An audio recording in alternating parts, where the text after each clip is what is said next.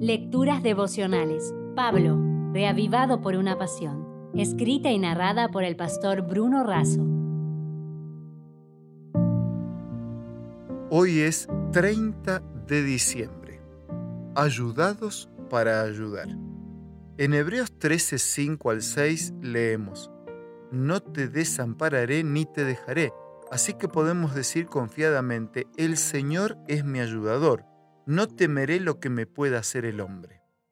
Conocí a Mirta en 1998. Era y es una mujer luchadora y apasionada por sus hijos. En 1995, Nicolás, su hijo menor, había comenzado a padecer mucho dolor en su pierna. Después de semanas de estudios médicos, se confirmó que se trataba de una enfermedad llamada PERTES que produce una necrosis en la cabeza del fémur. El diagnóstico médico indicaba que Nicolás debería utilizar una prótesis y sus posibilidades de volver a caminar eran mínimas. Tal noticia golpeó fuertemente a la familia.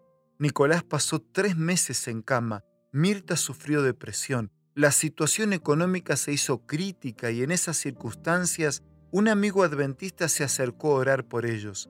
En su fragilidad, ellos comprobaron la maravillosa presencia de Jesús, el ayudador, siempre pendiente de sus ovejas.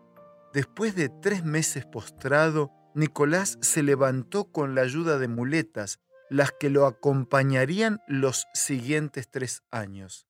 Las muletas tan solo fueron un apoyo para su cuerpo, pero la palabra de Dios fue sustento para su vida y la de su familia.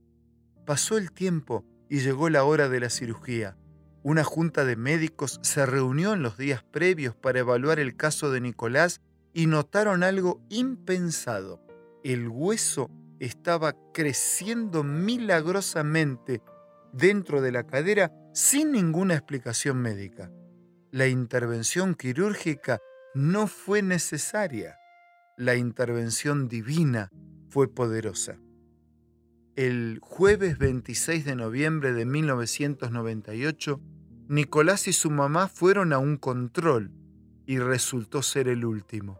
Al sábado siguiente tuve la alegría de bautizar a Nicolás, quien junto con su madre, Mirta, se entregó al ayudador que nunca desampara. Poco después se bautizaron la tía y la abuela, y tres años más tarde ocurrió un nuevo milagro. Javier, el hermano de Nicolás, abandonaba su banda de rock para unirse a la banda del Señor. Durante ocho años, hasta que la iglesia de su localidad consiguiera un lugar definitivo, la casa de Mirta fue el templo. Todos los ambientes de la casa fueron también las dependencias de la iglesia y en el patio funcionaba el club de conquistadores. Hoy Nicolás aquel niño destinado a estar postrado ante los hombres, se postra ante Dios y corre llevando el Evangelio como un bendecido líder y pastor adventista, al igual que Javier. Mirta, agradecida con su ayudador, sigue ayudando a los jóvenes en una institución educativa adventista. Querido amigo, yo no sé cuáles son tus luchas de hoy problemas, tus miedos, tus faltantes, tu crisis, pero sé que juntos podríamos decir, gracias Señor por ser nuestro ayudador.